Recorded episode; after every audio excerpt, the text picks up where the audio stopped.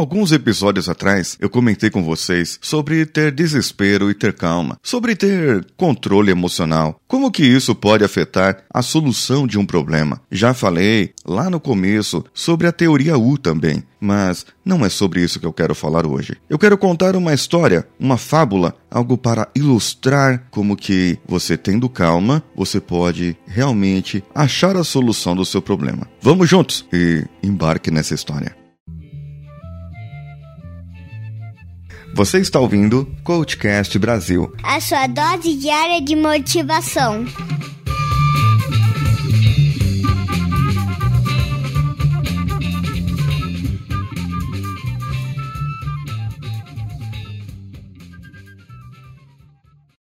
Diz essa lenda barra história barra fábula em que havia um elefante, aquele elefante grandão, que todos conhecem e está no seu imaginário. Muitos podem lembrar do Dumbo, não sei, ou outro elefantezinho que passa pela sua memória. Esse elefante estava caminhando todo belo, folgado, só que já havia caminhado por muito tempo, na sua floresta, no lugar onde ele vivia.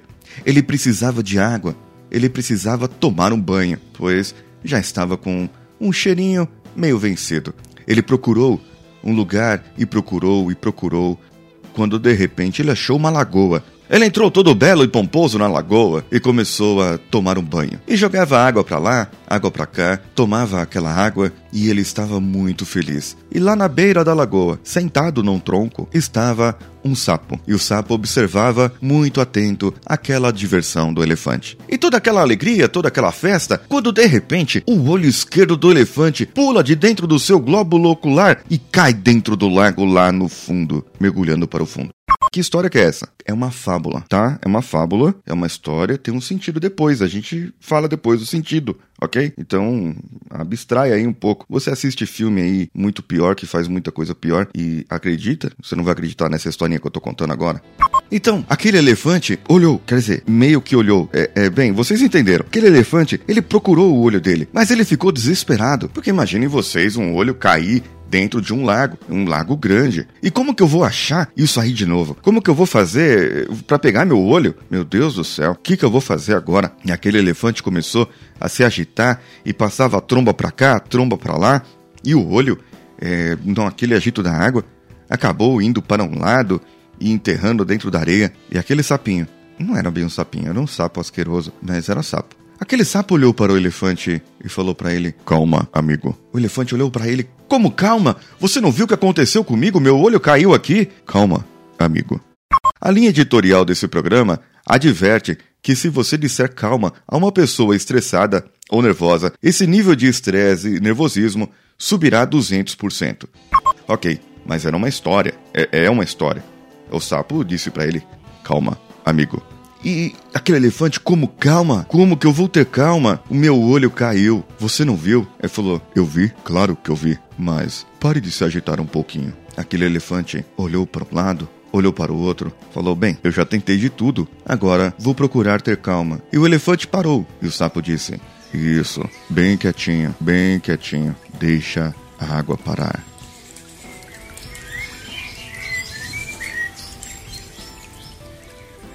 O sapo então disse para ele: Olha para dentro do lago. O elefante olhou e viu que o lago estava transparente. Ele conseguia olhar o fundo. Como a água havia ficado toda parada, aquele elefante conseguiu olhar e ele enxergou lá no fundo do lago aquele olho dele que havia se perdido. Então ele esticou a sua tromba lentamente, pegou aquele olho e colocou ele de volta no seu lugar. Isso é um exemplo para se dizer que nem sempre o desespero e o nervosismo a gente consegue resolver uma situação. Muitas vezes é preciso calma, é preciso um sangue frio, é preciso que você mantenha aquele status de eu sei o que estou fazendo. Não é assim? Qual pai que nunca se perdeu na estrada indo para algum lugar e ele vai para cá, vai para lá e dirige para cá e de repente a mulher olha para ele e fala: "Você está perdido, não é?"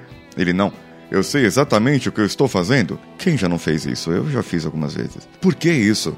você está mantendo calma. Porque se você, como o líder naquela situação, quem dirige o carro é o líder naquela situação. Eu não estou dizendo que marido é líder, não, não é nada disso. Desculpem, feministas. Mas o que estou dizendo é aquele líder, aquela pessoa que guia, aquela pessoa que dá a direção, aquela pessoa que os outros estão seguindo. Se ele se desesperar, ferrou. Corram para as colinas, vamos mandar currículo, vamos fazer alguma coisa. Então não dá, não dá para se perder a calma. Só que para isso é preciso exercício. É preciso até, se você acreditar e quiser mudar, ou melhor, se você quiser mudar primeiro e acreditar, existe um nicho de coaching que chama mindfulness, ou seja, ele trabalha mais o relaxamento para que você trabalhe esse estresse. Há sessões e conduções exatamente para que a pessoa comece a controlar o seu emocional, o seu nível de estresse. Se você quer manter a calma, bom, procure coisas que você possa fazer. Já falei em outros episódios, já falei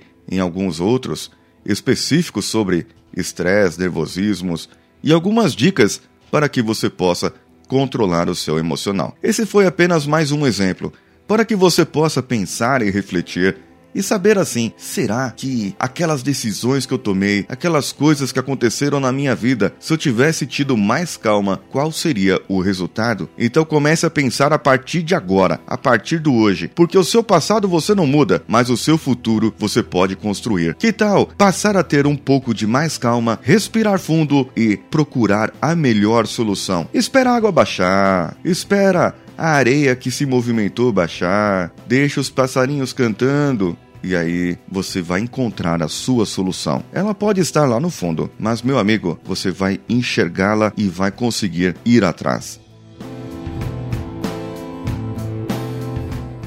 Hoje foi mais um dia de treinamento e, embora o cansaço seja grande, hoje eu consegui andar um pouco para comer no shopping aqui perto. Comprei o adaptador de tomada para mim e depois eu fui fazer umas gravações atrasadas. A senhora Siqueira me mandou uns vídeos de casa para eu ficar com saudades deles. Realmente isso funciona. Eu confesso que hoje eu chorei durante o banho. Saudades de casa. Eu estou apenas dois dias fora. estou ficando. não sei se é estressado com tanta viagem.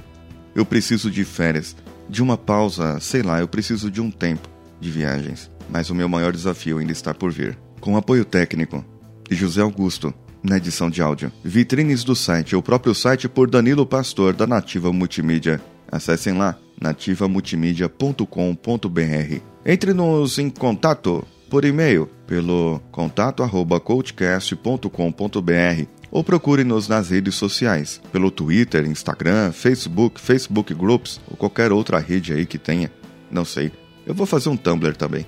Eu gosto muito do Tumblr. Procure pelo Coachcast BR. Esse foi o dia 75 da vida do coach com Paulinho Siqueira. Um abraço e vamos juntos.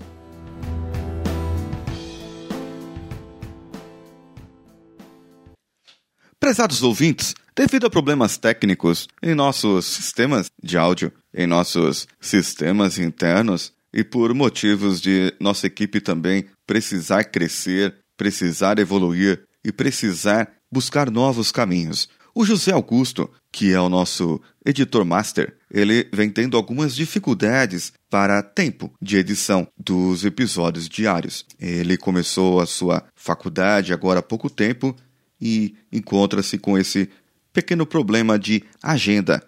Porém, uma alternativa que nós encontramos para que não haja esse problema é que o Danilo Pastor o ajude em algumas edições e os nossos episódios de domingo, somente os de domingo, não irão ao ar nós teremos episódios de segunda a sábado até terminarmos o centésimo episódio. Combinado? A domingo ele será resumido junto com a segunda-feira. Teremos a mensagem, o episódio normal, diário normal, e depois teremos o episódio de é, do diário, e onde eu contarei o que aconteceu no domingo e na segunda-feira posterior, ok? Um abraço, muito obrigado e vamos juntos.